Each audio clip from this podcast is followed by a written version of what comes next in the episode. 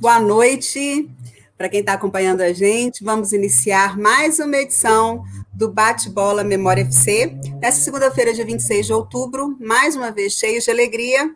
A quinta edição vai. Tá, a gente está fluindo aí, já estamos indo para a quinta edição. E hoje a gente vai receber o professor Luiz Guilherme Burlamac, Burlamac Soares, Porto Rocha, graduado e mestre em História Social pela Universidade Federal Fluminense, doutor também em História Social pela Universidade de São Paulo, realizou estágio doutoral sanduíche na Universidade Livre de Berlim, foi bolsista do programa da FIFA João Avelange é, Scholarship, vinculado à Universidade de Neuchâtel, na Suíça.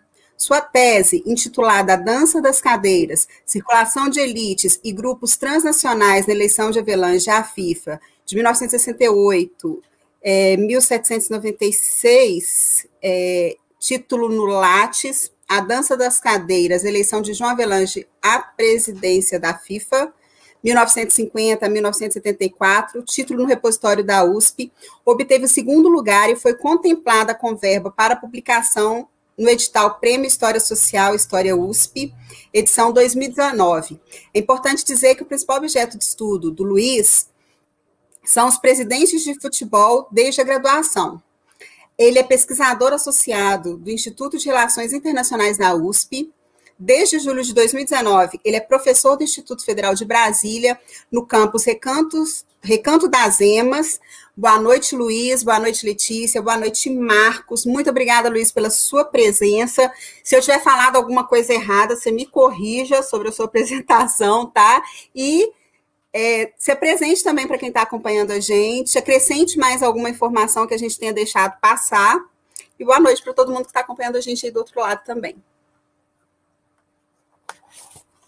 Boa noite, gente, tudo bem? Obrigado pelo convite. É, não, a Leide fez uma ótima apresentação. É, enfim, até me lembrou que eu tenho que atualizar o Lattes, né? Porque eu troquei o título da tese, inicialmente era esse, aí depois eu, eu, eu, eu não eu não troquei lá na, lá na aba título, né? É, acho que ela me apresentou, é isso, eu venho desde a graduação, né? Primeiro também agradecer o convite, o convite da Letícia, do Marcos. É, eu vi algumas outras edições do programa, muito legal o programa que vocês têm feito. Então, para mim é um maior prazer estar aqui.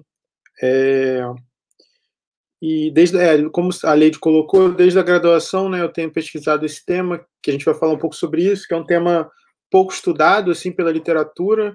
Na literatura sobre futebol ela concentrou muito é, temas dos torcedores, alguns outros temas minoritários, é, como o caso dos presidentes, é um tema bem pouco estudado. Então eu tenho me concentrado sobre essa temática já tem quase 10 anos já. Então, no caso, a gente vai falar bastante sobre isso, então não vou, não vou me alongar muito. Não, é, é isso. Desde 2019 sou aqui professor do do IFB, que é um. Adoro trabalhar lá, embora estou sentindo muita falta dos meus alunos. Momento bem difícil. É muito difícil trabalhar remoto. Professores assim estão passando muita dificuldade.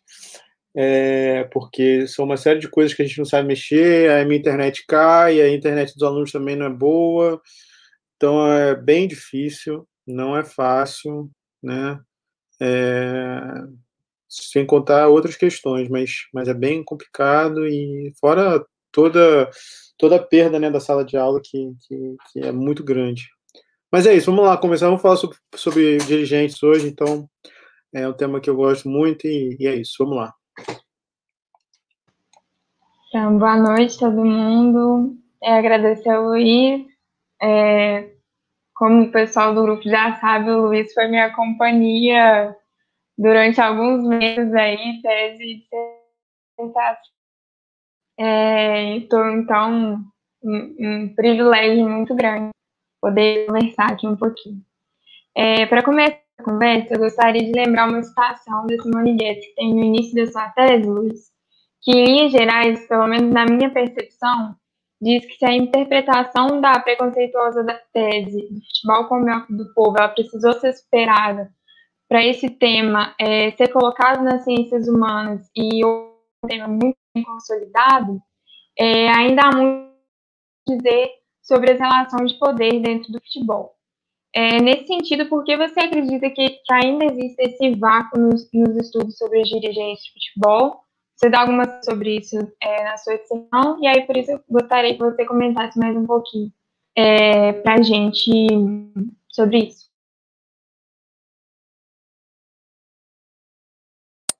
Tá. É, então, é, esse epígrafe né, que você colocou aí, eu, é, eu, eu mencionei, foi uma homenagem póstuma, né? a uma pessoa que foi muito importante assim na minha trajetória, que foi a professora Simone, né? É, eu não fui orientando da professora Simone na prática, né? na, assim concretamente, assim, porque é, na verdade é quase como se eu tivesse sido, porque fiz vários cursos com ela, teve na minha banca, é, ela teve, enfim, fiz muitos cursos com ela, sempre conversava com ela, a última vez que eu tive com ela é, foi em 2000, ah, já nem me lembro mais mas uh, conversava muito com a Simone, assim, até sobre minha tese, assim, a gente conversou pouco, mas conversou alguma coisa, assim, a ideia também que ela tivesse na minha banca de doutorado, acabou que ela faleceu antes, pouco tempo antes.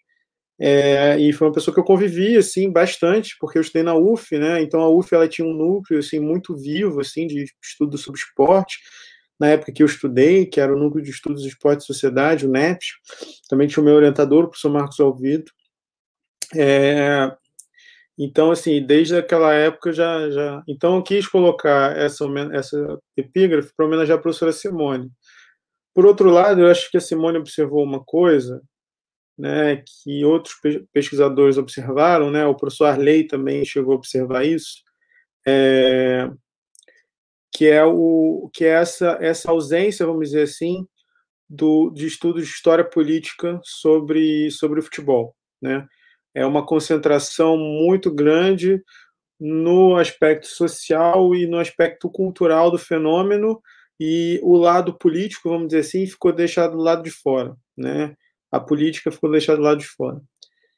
É, e aí, isso eu já tinha percebido, enfim, e a Simone e outras pessoas, né, a gente pode até discutir isso, elas atribuem essa, deixar a política do lado de fora, porque, enfim, quando a Simone começou a estudar, né, isso em 1977, né, lá o primeiro trabalho sobre futebol, né, foi um trabalho sobre sobre o futebol no Brasil, né, como instituição, é bem interessante até porque ela usa uma metáfora da política, né, ela chama o futebol de uma instituição, né, é, é, enfim.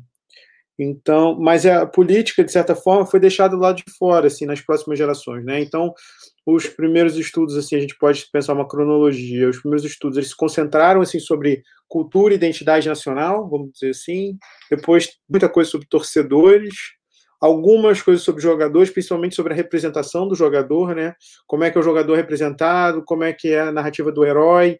Tem vários trabalhos nessa linha, mas vários outros agentes, né? Que até um amigo meu, o professor João Cedas, ele chama de os outros do futebol, né? Quer dizer, os, os, os dirigentes, os juízes, os técnicos, né? Então, vários grupos que acabaram ficando à margem, assim, né?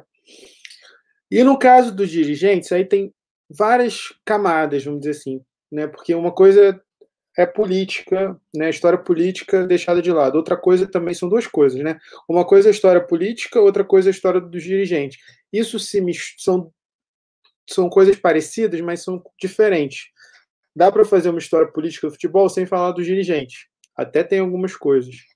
É, mas sobre os dirigentes tem menos ainda. Por quê? Aí a gente pode ter um outro problema também, que é a questão é, do, do, de você estudar né, grupos, né, camadas, é, camadas, das, camadas de elite da sociedade. É, e aí tem, a gente pode pensar por que não tem tanto. Eu acho que antropo, como é um campo de estudos, né? Enfim, eu sou historiador, acho que o Marcos também, né? E a Letícia também, né? Então aqui estamos todos historiadores.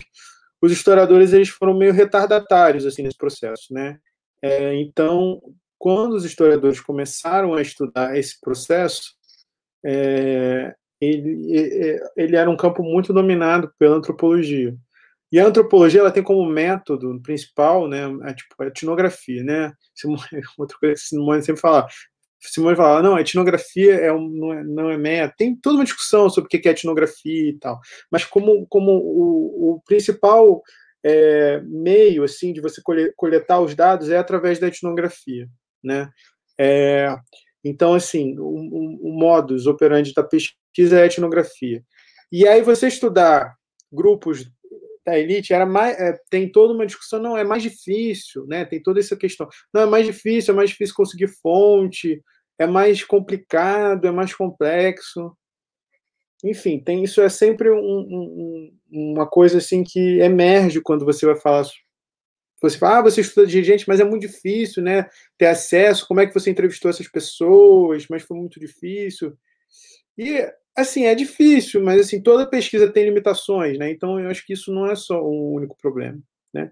Por outro lado, assim, as ciências sociais no Brasil e a história em particular, elas são muito próximas. Eu, eu não estou querendo aqui desmerecer nenhum tipo de corrente, muito pelo contrário, né?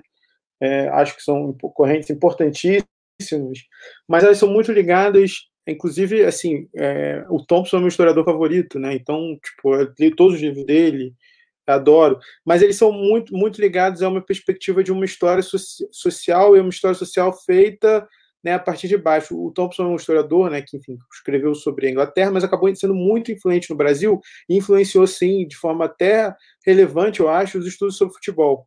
Né? Então, assim, estudar futebol era estudar os trabalhadores, né? eram os movimentos populares, e agora, enfim, agora e, eram os trabalhadores no masculino, né? porque também, durante muito tempo, se deixou também as mulheres de fora, né? Mas, enfim, estudar os trabalhadores, né? estudar esse grupo específico né? E aí você querer estudar, por exemplo, os dirigentes não, não casavam muito, né? Tinha um certo é, tinha um certo problema, vamos dizer assim, com essa com essa com essa linha mais dominante, vamos dizer assim, né? E, e, realmente não tinha nada assim quando eu comecei a fazer, muito pouco. Isso não é uma coisa só do Brasil, isso é importante dizer. Se você for olhar, por exemplo, a bibliografia internacional, também tem muita pouca coisa sobre dirigente. Eu mesmo estava tentando organizar um, um, um, número especial da Soccer Society e queria chamar oito pesquisadores para escrever sobre os presidentes de futebol. Aí eu consegui um sobre a Suíça, um sobre Portugal, um sobre o Brasil. Cara, e era difícil, eu precisava de oito. Eu estou atrás de oito pessoas para escrever, porque não tem, né? É difícil é muito difícil. Aí consegui um lá na Colômbia. Então é um tema assim muito pouco internacionalmente é um tema muito pouco estudado, né? E eu até fiquei achando assim quando eu escrevi a minha dissertação, eu falei não, acho que agora as pessoas vão estudar mais isso.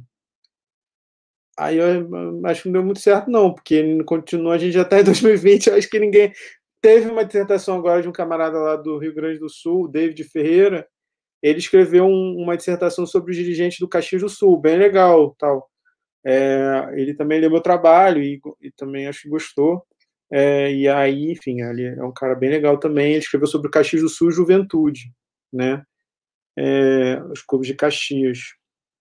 Então, assim, mas é um tema realmente que, que, que acho que ainda tem muita coisa para fazer, né?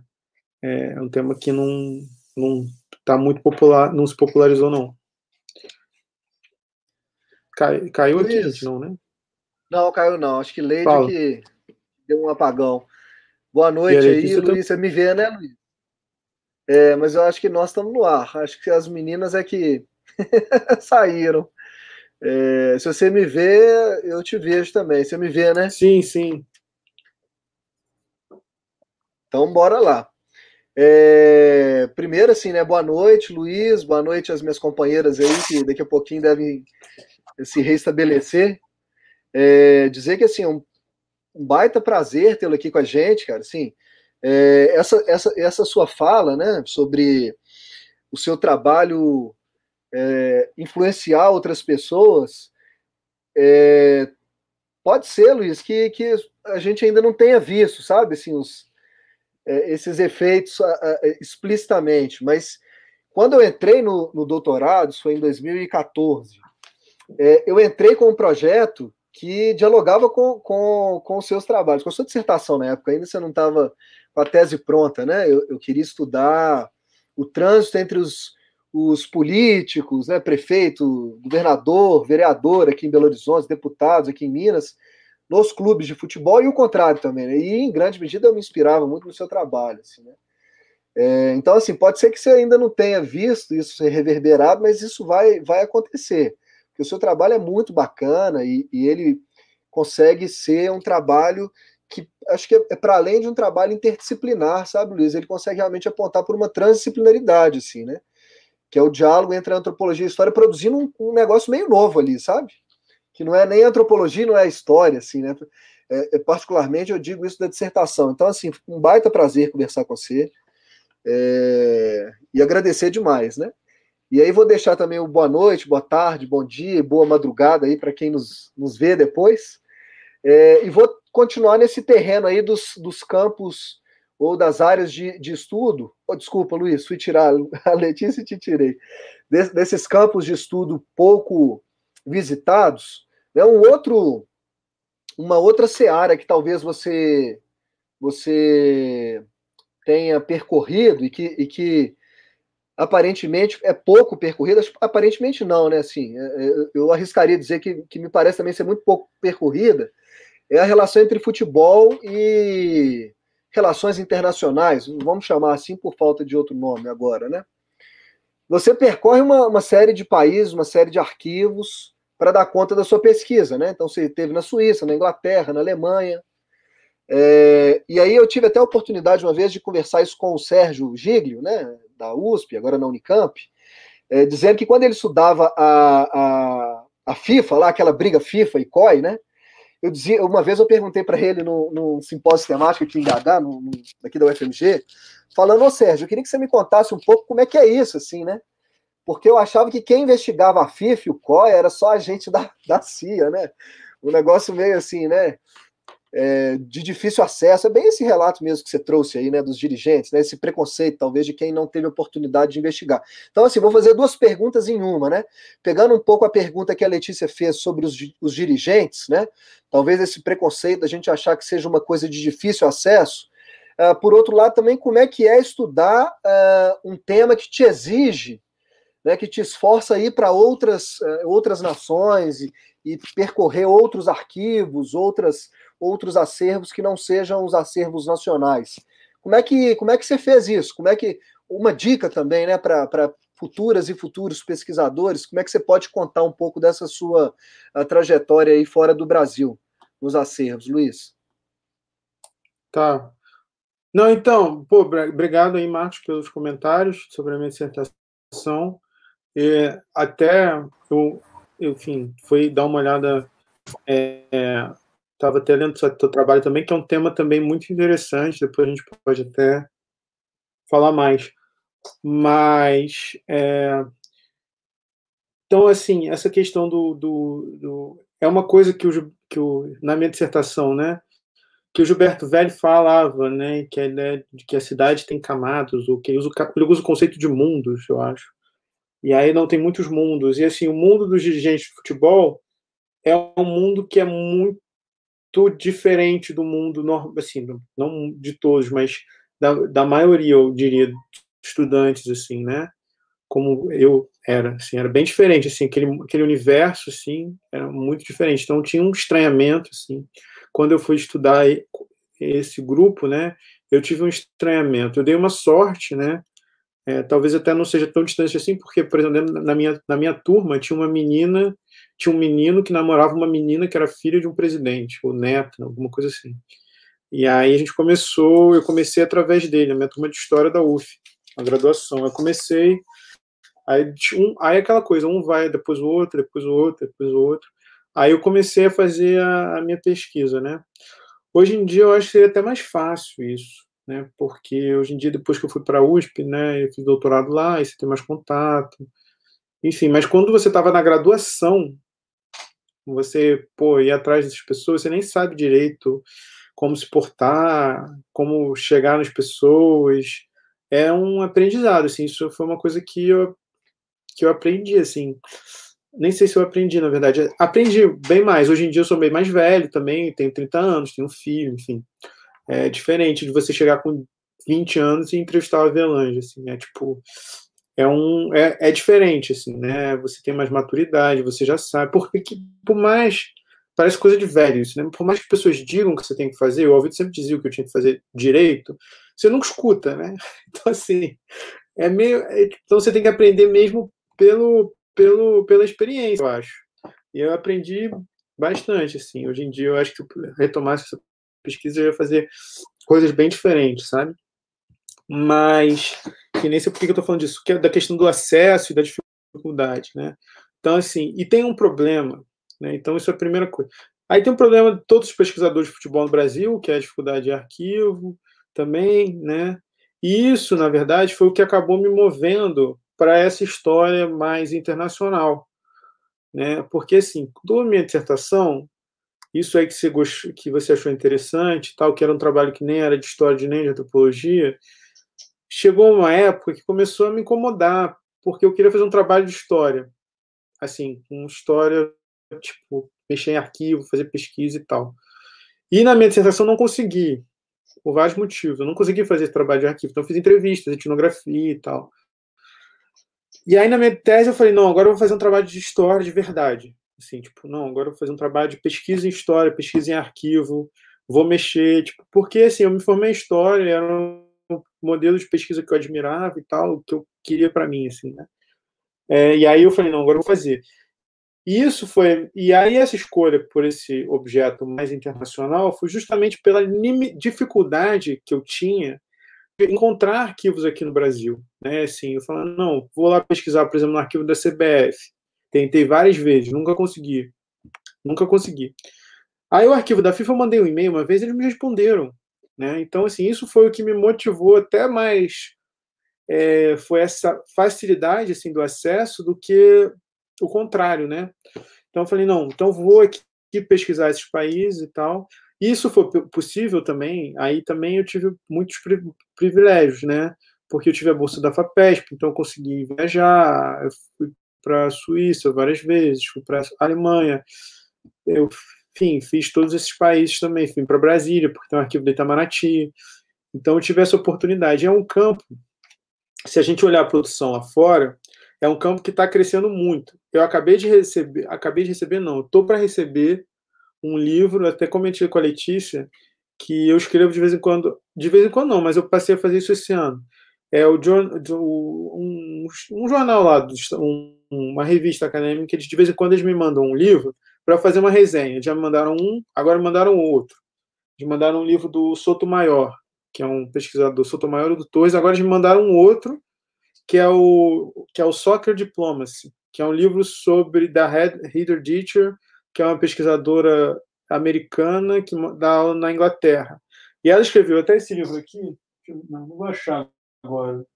Seria de, ah, não, talvez eu até acho. Vou, vou da próxima vez que é, ela escreveu um livro, um livro chamado Diplomatic Games, que é um livro sobre história das relações internacionais e, e, e esporte e tal, uma coisa mais geral. E aí agora ela fez como se fosse o volume 2 só de futebol. Né? E parece também interessante. Não li o livro, não, porque ainda não chegou, mas eu li a introdução. Inclusive, tem um capítulo de um pesquisador brasileiro, o Euclides Freitas, que também tem um livro sobre.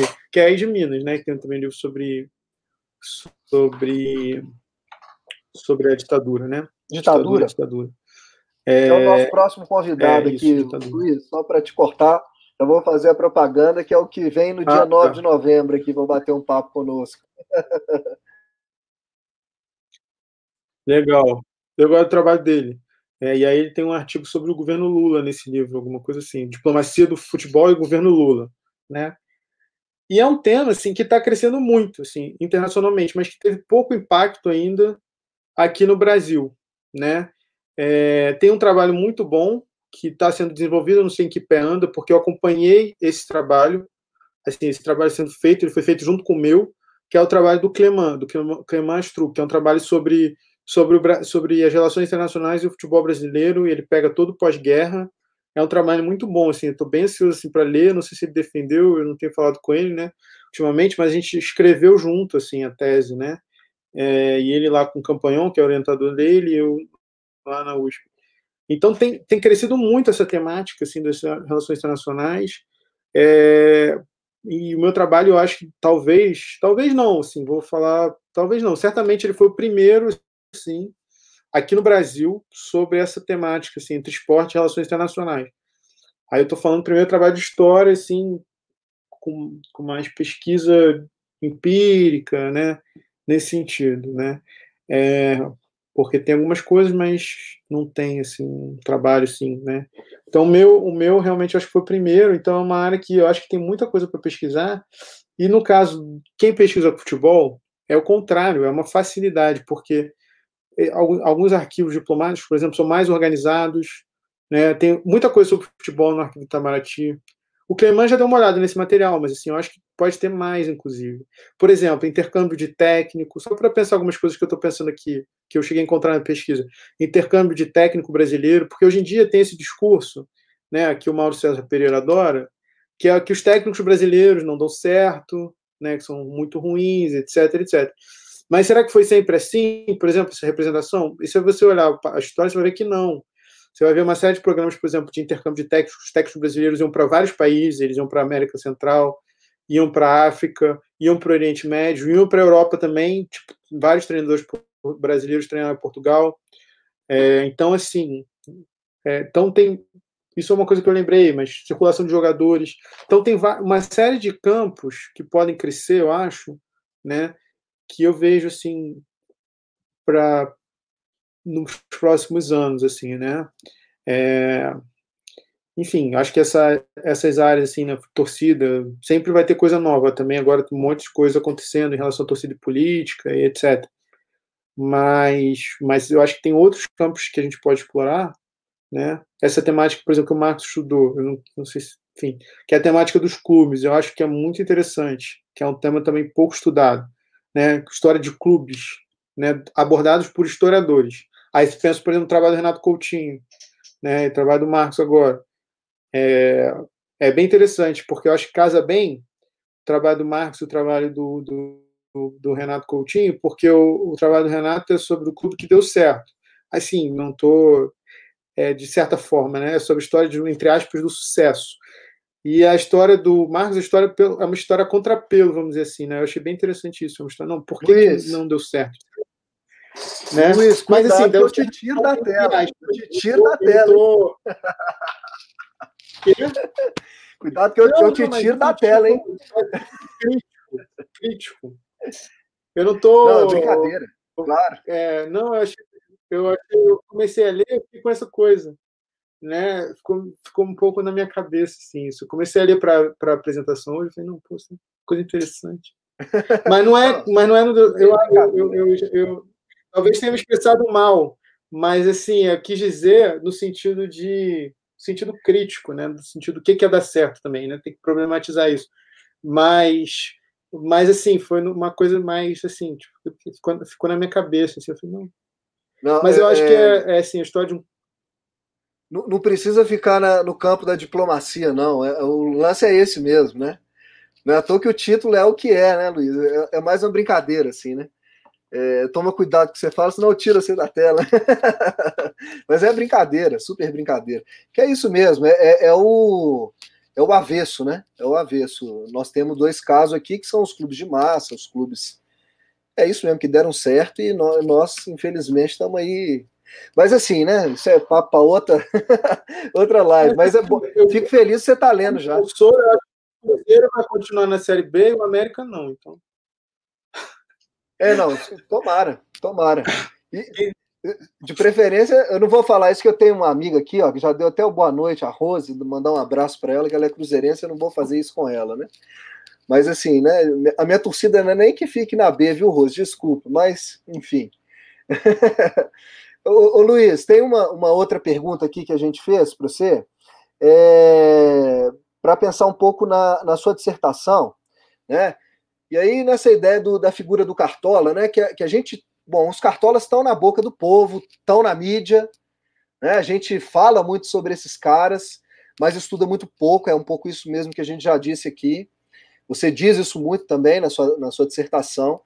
E aí, nessa, nessa dissertação, o que chama muita atenção é que você consegue uh, fazer uma análise, assim, identificando algumas gerações, né? E, e, e assim, é, isso já foi ensaiado por, outras, por outros pesquisadores, né? O próprio Arley já dizia um pouco dessa, é, dessas gerações, mas você faz essa, essa análise empírica, que é o que você disse aí, né?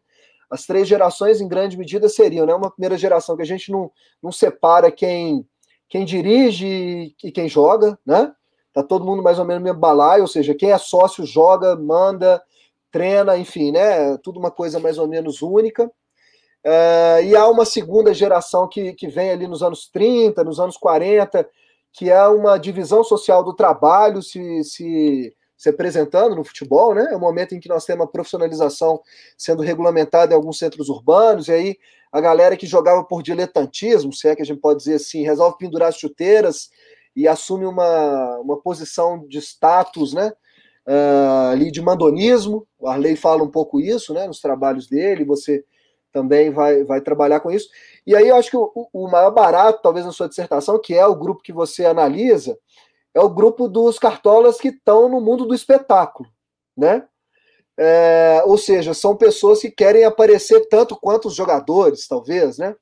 Eles precisam ser um pouco showman ali e tal.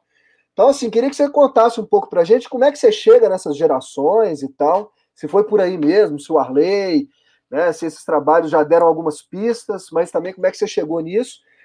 Uh, e um pouco sobre essas, essas três categorias, pensando um pouco as características, como é que você vê. E aí um pouco nessa última né, categoria aí, desses cartolas showman, né?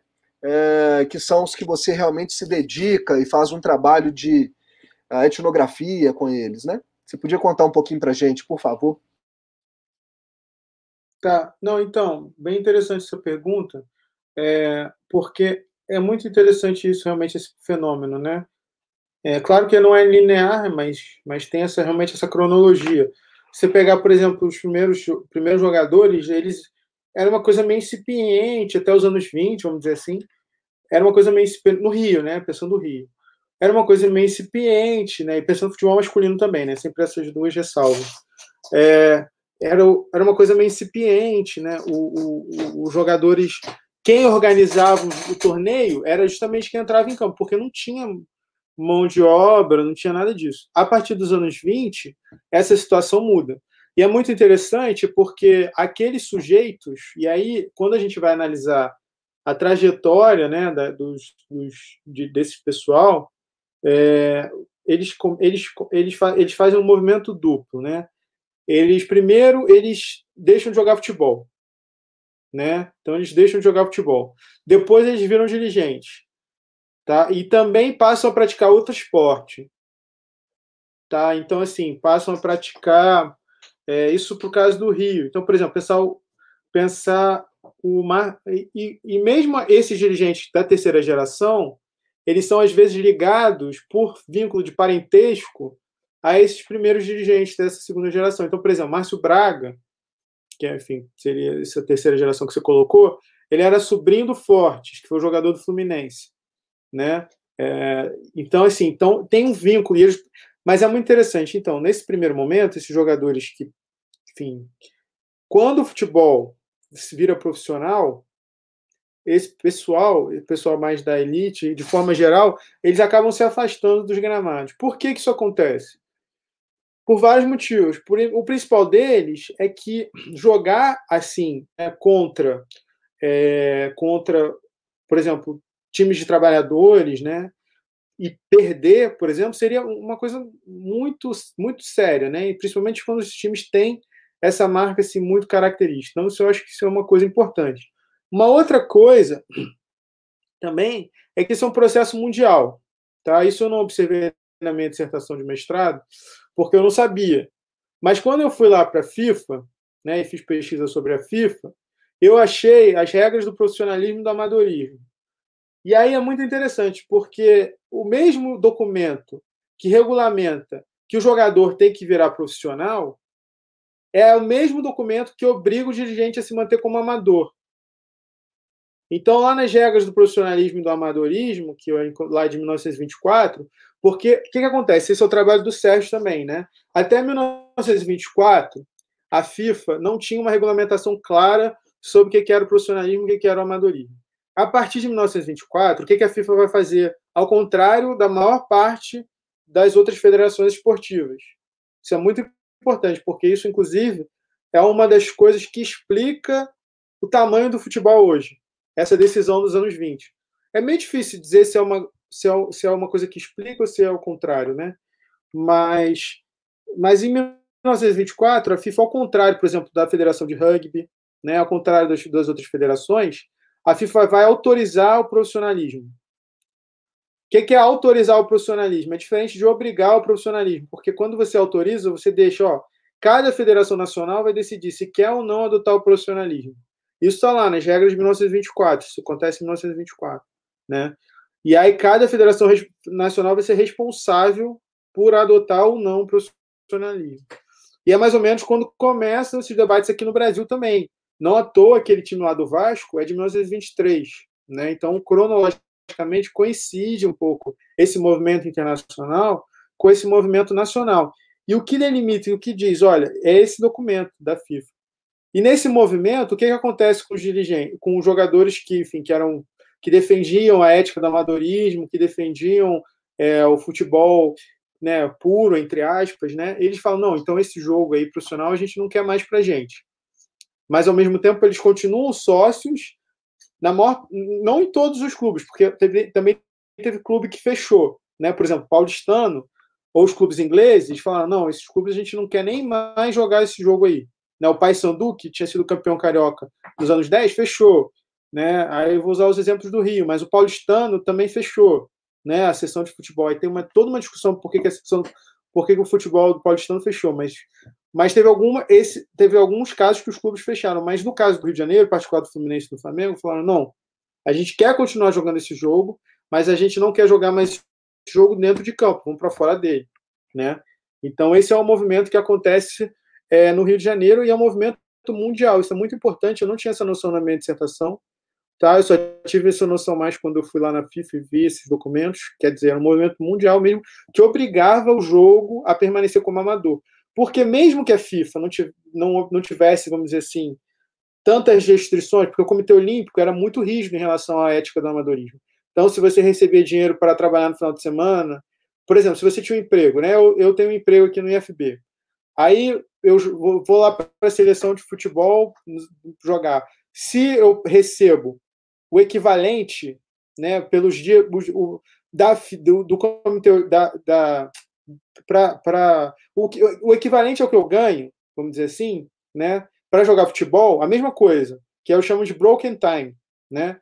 É, é, é, eu, eu, não, eu não sou mais considerado amador segundo o Comitê Olímpico naquela época, né? Então tinha séries muito estritas assim, né, sobre sobre sobre o amadorismo. Então se você não era amador, você estava fora.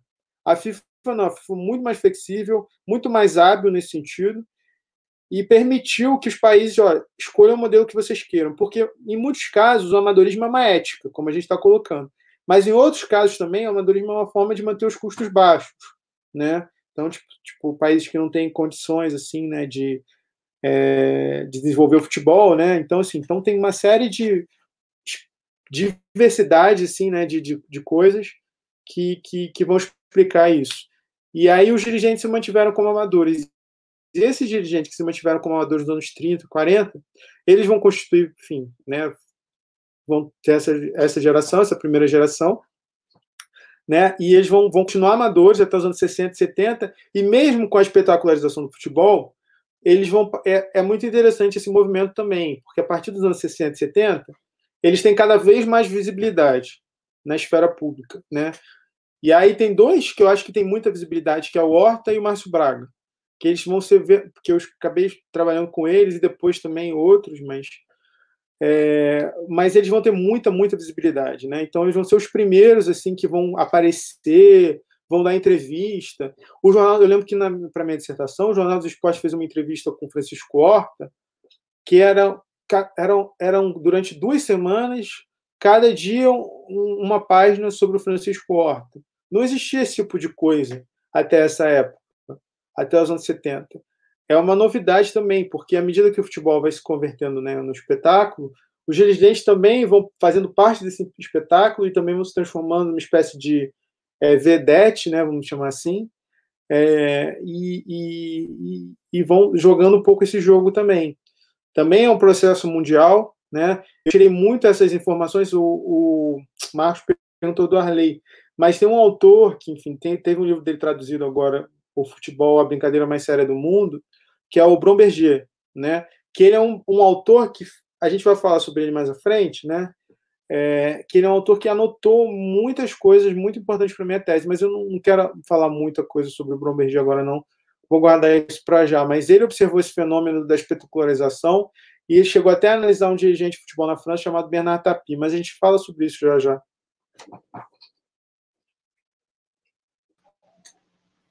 Então, vamos para a próxima questão. É, nos últimos textos debatidos pelo grupo foi o espetáculo das identidades e alteridades às lutas pelo reconhecimento no espetáculo do clubismo brasileiro.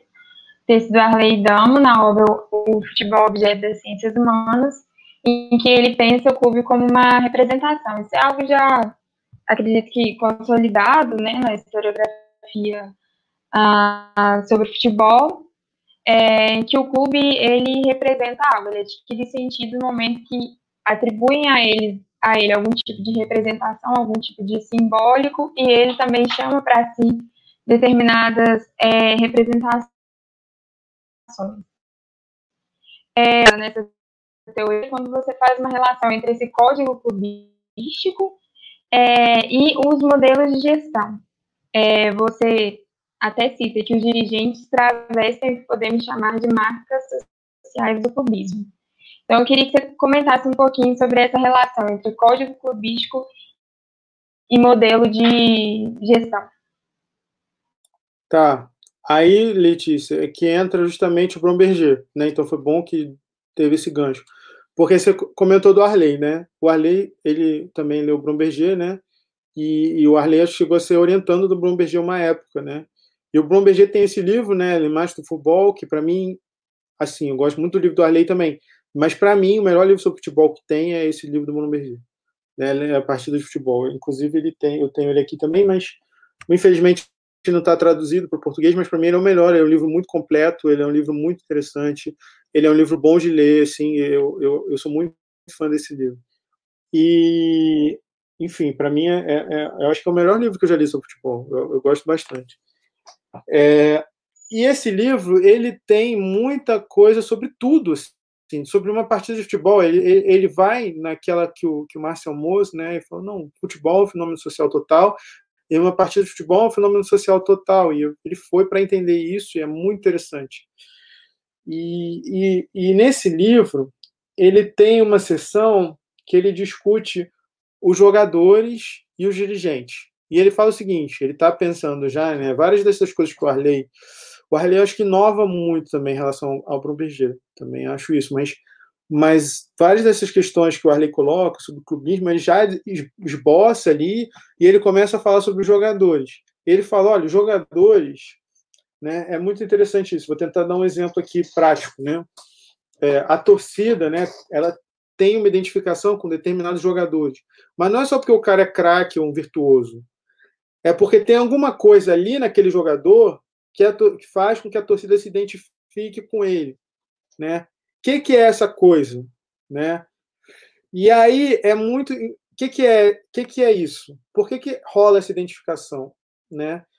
E ele faz isso muito bem por causa dos jogadores e começa a discutir justamente esse dirigente que é o Bernard Tapie, que é um dirigente do Marselha, né? O Olympique de Marselha, é, e também ele contrasta um pouco com a Juventus, que foi outro lugar que ele fez etnografia, mas ele fala, olha, o Bernard Tapie era como se ele, ele, ele, os torcedores se identificavam com ele, rolava uma identificação, sobretudo pela, pelo gosto que ele tinha, isso é o Bromberger que fala, o gosto que ele tinha pelo risco, que era um valor muito forte ali naquela cidade, que é uma cidade operária, é uma cidade portuária e tal. Então, esse, esse, essas narrativas, assim, esses, eu não sei exatamente, é, esse gosto pelo risco, esse gosto por arriscar, né, esse desejo de, de, era uma coisa que fazia com que os torcedores se identificassem com eles, né?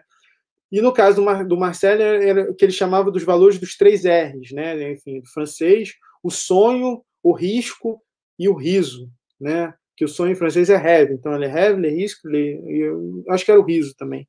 Né? Eram valores da cidade, né, que o clube representava aquela cidade, e que o tempo todo o Bernardo Tapie, nas ações públicas, nas demonstrações públicas, ele estava fazendo alusão a isso. Né? Então, assim, eu comecei a, a fazer, bom, será que então podemos pensar numa coisa semelhante para o Brasil, para os casos brasileiros? E aí eu fui entrevistar o Horta, que também foi esse cara aí que, do presidente Fluminense. E aí o Horta falou sobre, do jeito dele, né, do jeito dessa coisa do cubismo, ele falou, não, cada clube é como se tivesse um cheiro. O Fluminense tem um, o Flamengo tem outro. Aí eu usei isso, essa categoria nativa dele, para falar, não, então se cada clube tem um cheiro, é como se cada dirigente também fosse, na esfera pública, aí tem uma questão de representação, né? Ele representa aquele clube, ele se coloca como se fosse, como se estivesse investindo os valores daquele, de cada clube, né? E aí eu acho que a gente pode pensar em vários exemplos. Assim, para mim, né, o melhor exemplo é o exemplo do, do, do Eurico. Né? Claro que essas identidades estão em disputa também. A gente tem que ter isso em mente, mas não é uma coisa dada, porque tem torcedor do Vasco que identifica, torcedor do Vasco que não se identifica e tal. Mas o Eurico, por exemplo, na fala dele, é muito interessante, porque ele se coloca como o quê? Como aquele que é contra tudo, né? E tem uma parcela expressiva assim dos torcedores do Vasco que se coloca dessa forma. Ah, não, nós somos aqui o anti-Globo, o anti-Flamengo, o anti não sei o que lá. E o Eurico, ele é meio isso, assim, acho que é por isso que ele. Porque as pessoas acabam se identificando com ele, sabe? Então, assim, isso é, é para mim é o exemplo mais forte. Mas no caso dos outros, a gente pode perceber.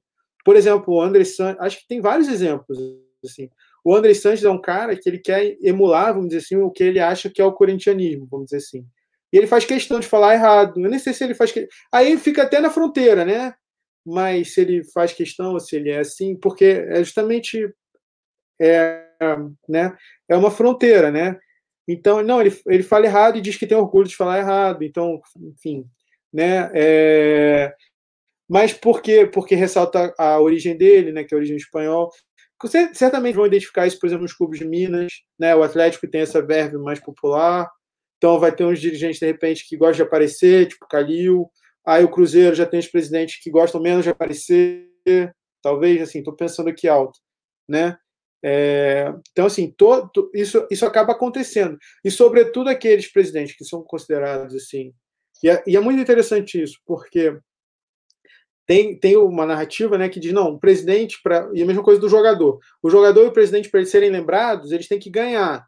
Aí o que eu vou tentar dizer? Não, não é só ganhar, eles têm que ganhar e produzir algum tipo de identificação. Porque às vezes a pessoa ganha e não produz nenhum tipo de identificação. Às vezes a pessoa não ganha e produz a identificação.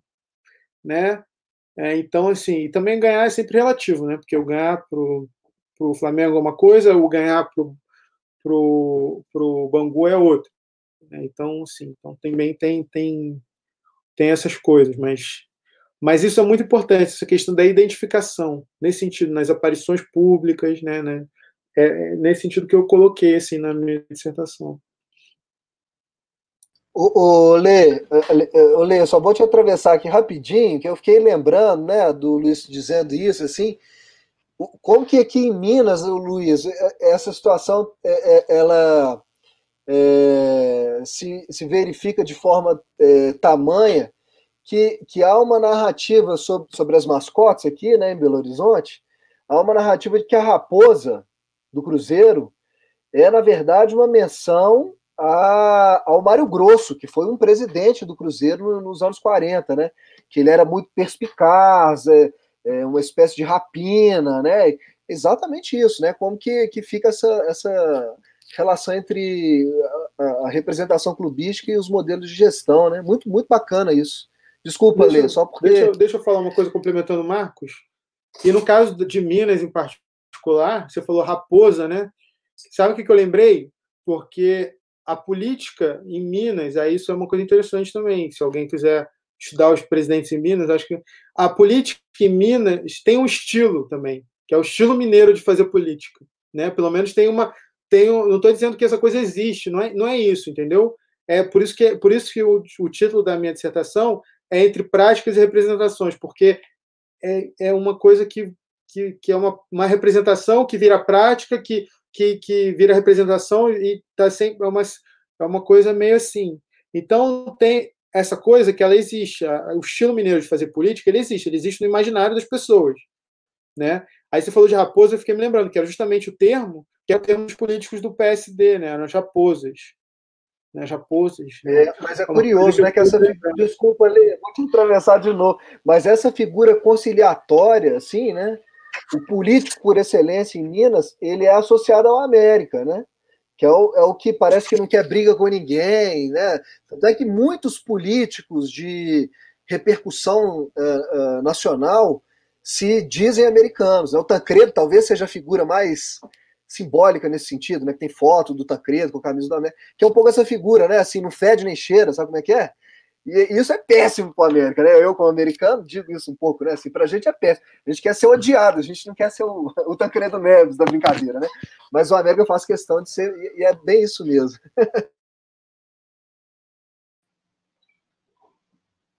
Então, partindo um pouquinho para a tese, é, bom, como todo trabalho historiográfico de excelência, que é o caso do seu, é ao analisar a ascensão do João Avelange na experiência histórica que ele está inserido, né, em outras palavras, no tempo dele. É, nesse sentido, a gente gostaria que você comentasse sobre duas questões que estão, de alguma forma, entrelaçadas.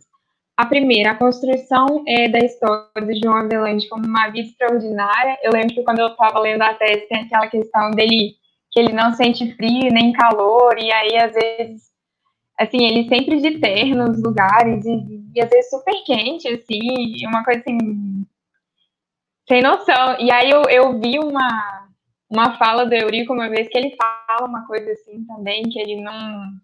Como se ele não, não fosse um ser humano, assim, né? Então, essa experiência histórica é, fora né, da vida, a, distante do homem comum. E, em segundo lugar, também, quando você é, coloca que ocorre, na verdade, ao contrário, né? A vida do Avelange, ela revelaria múltiplos entrelaçamentos da trajetória a uma experiência histórica de um determinado grupo político, que seria uma elite política é, emergente é, nesse período, uh, no Brasil do século XX. É, e aí eu gostaria que você comentasse é, sobre essas duas questões, sobre esse grupo, seus valores e a importância política desse grupo é, no Então, é boa questão, porque o que, que acontece, né? É por isso que é importante, a gente volta à pergunta 1, um, né? Por isso que é importante estudar os dirigentes, né? É, porque quando você estuda os dirigentes, sobretudo numa perspectiva crítica, né, os grupos dominantes, etc., você consegue pôr nu a determinada auto, a representação que eles fazem de, deles mesmos, né? É, então, assim, no caso do Avelange, em particular, ele tinha toda toda uma mitologia, né, construída em torno dele, como uma espécie de super-homem, né, e, e, isso muito associado, né, à ideia dele falar da, como uma justificativa, quase que fosse uma justificativa é, moral, assim, por ele estar naquela posição que ele ocupa, né. Cara, isso, isso reverbera até hoje em dia na presidência da República, quando a gente pensa, por exemplo, no nosso presidente, né, o Jair Bolsonaro, quando ele fala que ele não vai morrer porque ele tem que ele é, sei lá, foi atleta, né?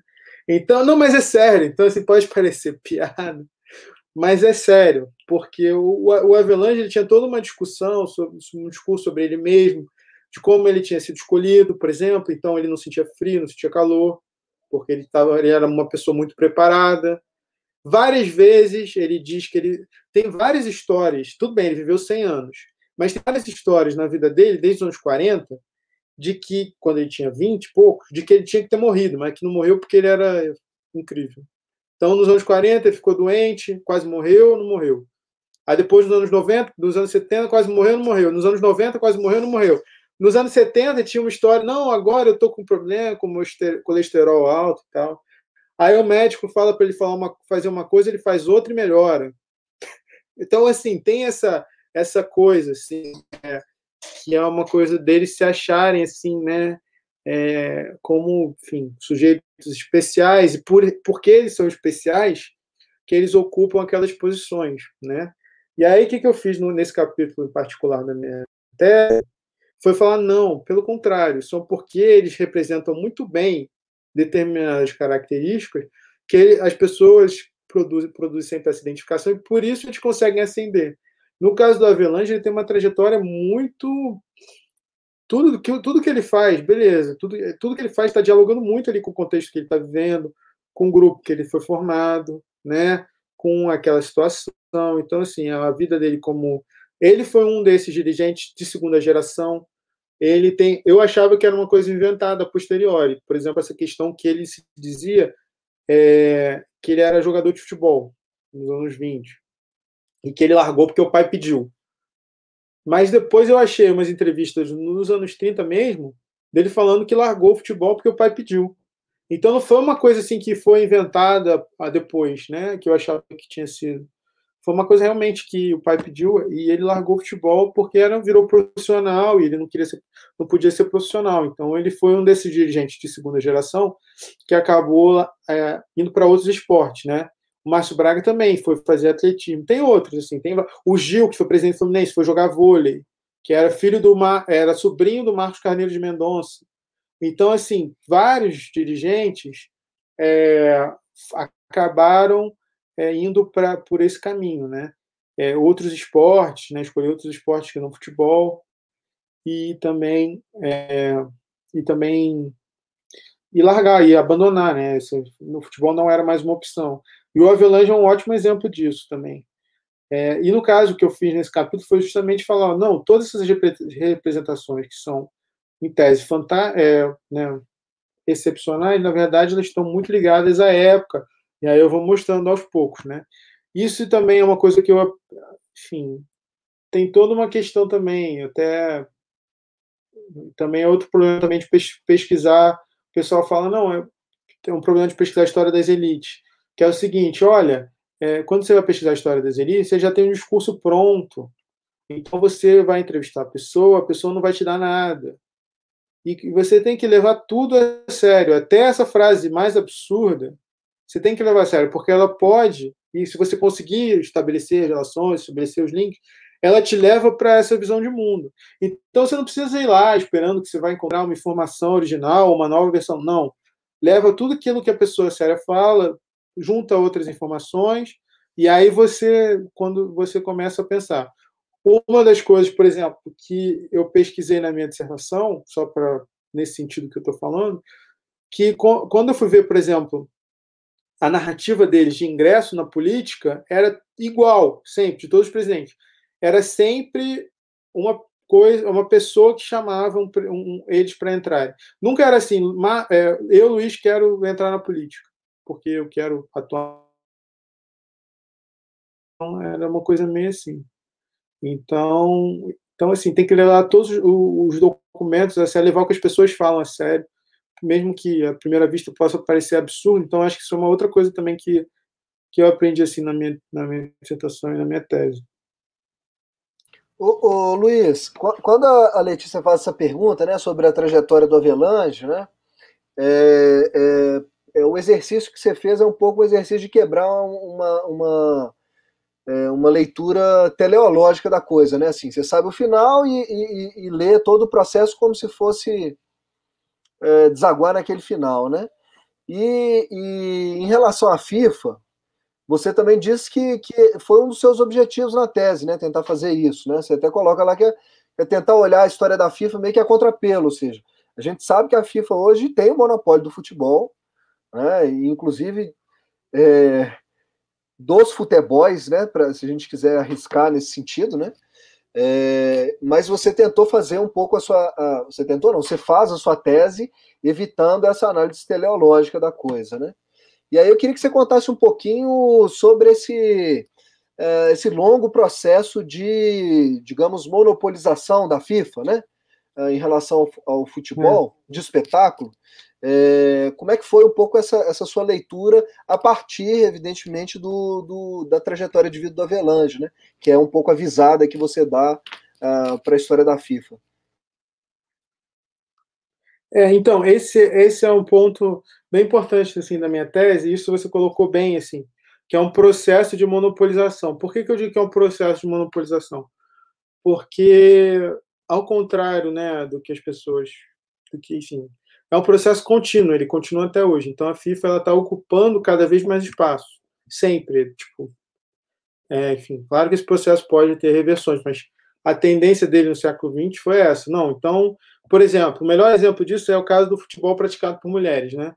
Então até eu, eu acho, melhor exemplo, até 71 vamos dizer assim, a FIFA não tinha muito interesse no futebol praticado por mulheres. Pelo contrário, ela impedia que esse futebol se desenvolvesse.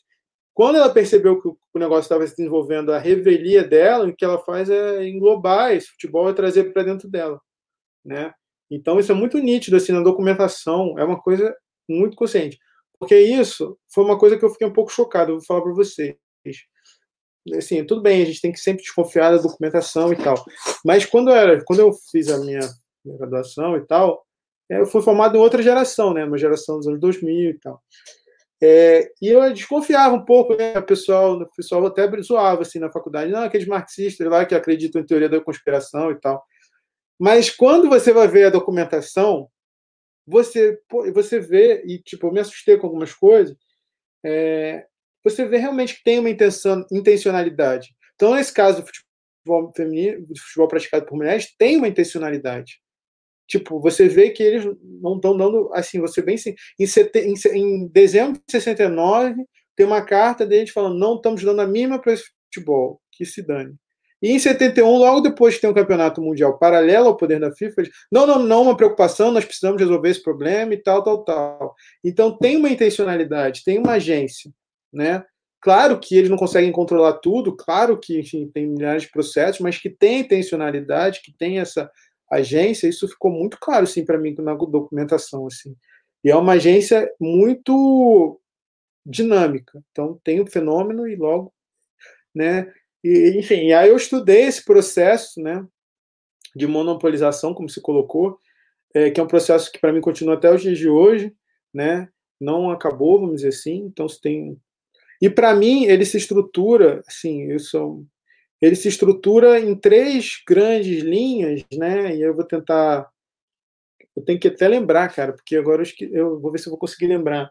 É, mas são três grandes linhas, né? Principalmente, e o principal, né? O ponto, eu acho, é a questão né, da, da representação, né? De cada, cada país tem uma, uma confederação. Então não pode ter duas confederações por país. Então isso fortalece a, a FIFA muito, muito, de forma muito clara. Então a FIFA elege em cada país uma, uma representante, no caso do Brasil, o CBF. E aí esse sistema vai formando uma aliança. Quanto, mais longa for essa aliança, mais difícil é dela ser quebrada. Né? Então, isso é uma coisa que eu chamaria a atenção. A outra coisa é que essas associações dentro da FIFA têm o mesmo peso, que isso é uma regra do Comitê Olímpico, que, enfim, das federações do Comitê Olímpico, mas que na FIFA tem um, um sentido muito forte. Então, mesmo peso político e econômico. A gente pode problematizar isso, mas tem essa ideologia lá. E terceiro, e mais importante ainda, é que tudo que dá dentro da FIFA só pode se relacionar com aquilo que está dentro da FIFA. Então, por exemplo, se eu e Marcos amanhã, e a Letícia e a Leide, quisermos criar um time de pelada para jogar uma partida contra o América, nós não podemos contra o Atlético Mineiro, nós não podemos. A gente tem que se federar, afiliar primeiro à Federação Mineira, ou à Federação de Brasília, ou à Federação do Rio, que é afiliada à CBF, e aí sim. Ou pedir uma autorização especial, mas precisa da autorização especial. Então, nos momentos de crise, foram eles muitos, a FIFA simplesmente dizia: ó, não pode. Ou pode, dependendo do país, ou dependendo da circunstância. E à medida que, e com base nesse, nesse regulamento, né, nesse regulamento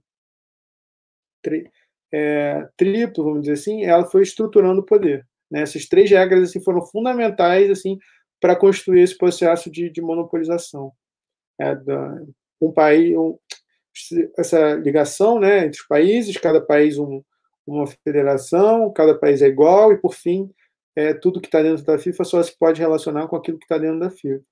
Então, é isso, isso foi a maneira, né, é, e, enfim, de forma muito hábil, se vê isso, um processo de negociação, de conflito, enfim, que dura um século, né, está aí até hoje, é, e foi assim, vamos dizer assim, que a FIFA assentou as bases do poder dela.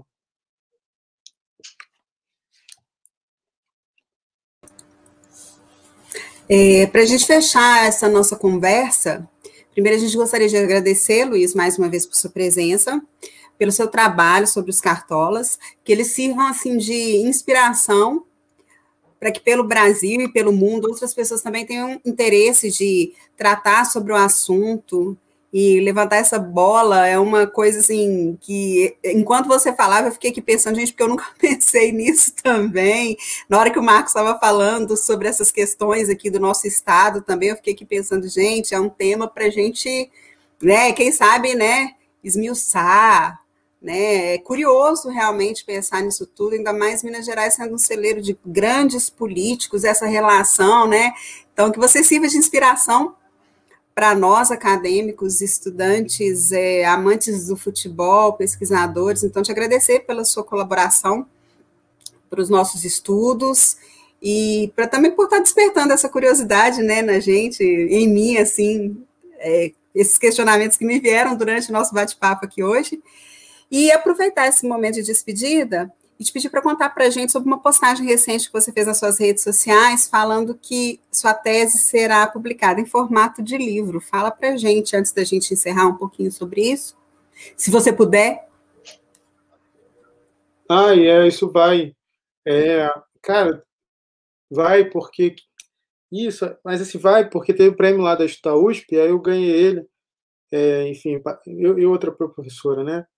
É, eu até fiquei bem feliz, porque, pô, para manter seu futebol, ganhar alguma coisa na história é difícil. Então, eu e essa professora, que o nome dela, Lorena, acho que é Lorena, é, a gente vai ter a tese, eles vão financiar a publicação. Aí vai sair pela editora Intermeios. Eu acho que até o final do ano sai. É, vai ser rápido. E também, e aí isso, não sei como é que vai ser, isso a gente ainda está em negociação. Talvez deve ser publicado em inglês também, mas isso eu já estou em negociação com o pessoal aí que. Enfim, isso vai, isso vai demorar mais. Porque aí talvez tem que traduzir, aí tem que editar, aí editar aula, a gente faz milhares de coisas, e eu não sei como é que vai ser isso, não. Mas talvez role também, vamos ver. Eu, tá, eu fiquei bem feliz, então. É, vamos ver, estou bem animado, assim, me deu muito trabalho fazer essa tese, né? Bastante. Então, assim, é, então eu fiquei feliz assim, que ela teve bom reconhecimento tal, o pessoal da banca gostou. Então eu fiquei, fiquei satisfeito, assim, pessoal, de, de, de, ter esse prêmio e tal, e, e sair publicado agora. Até o final do ano deve sair. Talvez um pouco mais, né? Talvez, talvez demore um pouco mais, mas acho que não. Vamos ver. Aí, vamos ver se eu consigo fazer um lançamento aí, né? Pela, pela internet, pela, pela, depois que passar essa pandemia, né? Quem sabe. Vai falando com a gente, conta, né? Divulga, que a gente divulga nos nossos canais também. E para a gente poder adquirir também, né? Dessa força de adquirir esse trabalho em livro, né? Que é tão importante para a gente. Então, de novo, obrigado, Luiz. Obrigado quem acompanhou aí com a gente. É, obrigado, Marcos, Letícia. Hoje deu bug aí na internet. Hoje estava meio na manivela, mas nós conseguimos passar por isso. Vamos lembrar, então, que o nosso próximo bate-bola Memória FC vai ser dia 9 de novembro, que o nosso próximo convidado é o professor Euclides Couto, e ele vai falar com a gente sobre as primeiras pesquisas sobre futebol na PUC Minas, lá no início do século XX, e sobre futebol e ditadura no Brasil e na Espanha. Mais uma temática super interessante para quem gosta de falar sobre esse tema. Então, todo mundo ligado aí, divulguem, compartilhem, façam propaganda, né? Vou deixar aí também o convite para a gente emendar o nosso bate-bola aqui com por outro futebol lá no Ludopédio, que hoje vai falar sobre NBA, com Marcel Tonini e Marcelo Carvalho, do Observatório de Discriminação Racial no Futebol. Eles vão receber o Marcos Valentim, do podcast Ubuntu, e o Neilton Souza, da USP, vão falar sobre a NBA e a pauta antirracista, que está super em voga agora, um tema super bacana. Então, saiu daqui todo mundo para o Ludoped para falar sobre esse tema super bacana. Gente, muito obrigada. Voltem sempre, Luiz, sempre bem-vindo, tá? As portas estão abertas, precisando de memória, a gente está aí. Obrigada, gente, boa noite e até dia 9 de novembro.